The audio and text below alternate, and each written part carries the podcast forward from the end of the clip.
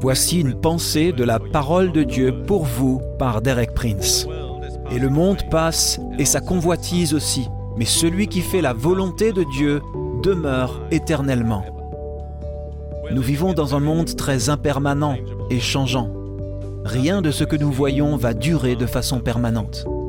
Les ambitions, les désirs, les passions des gens de ce monde qui sont plongés dans le temps et les choses de la chair vont tous passer il y a des forces à l'œuvre dans le monde, des forces spirituelles et des forces matérielles beaucoup plus puissantes que nous, des forces que nous ne pouvons pas contrôler. Nous sommes comme un petit grain à la surface d'une rivière qui nous emporte. Y a-t-il un moyen de trouver la stabilité? Y a-t-il un moyen de trouver la sécurité? Oui, c'est simple.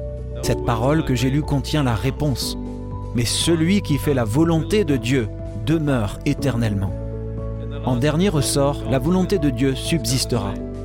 Quand tout le reste s'effondre et tombe, devient impermanent et incertain, nous déçoit et peut-être même nous trompe, il y a une chose qui reste et restera sûre, c'est la volonté de Dieu.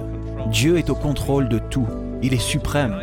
Et si vous vous unissez à la volonté de Dieu, si vous vous donnez pour but dans votre vie de faire la volonté de Dieu, alors vous êtes tout aussi fort, tout aussi permanent et tout aussi sûr que la volonté de Dieu. Les circonstances vont changer, le monde va changer, mais la volonté de Dieu demeure ferme, immuable et invincible. Et vous pouvez être comme la volonté de Dieu si vous choisissez de l'accomplir.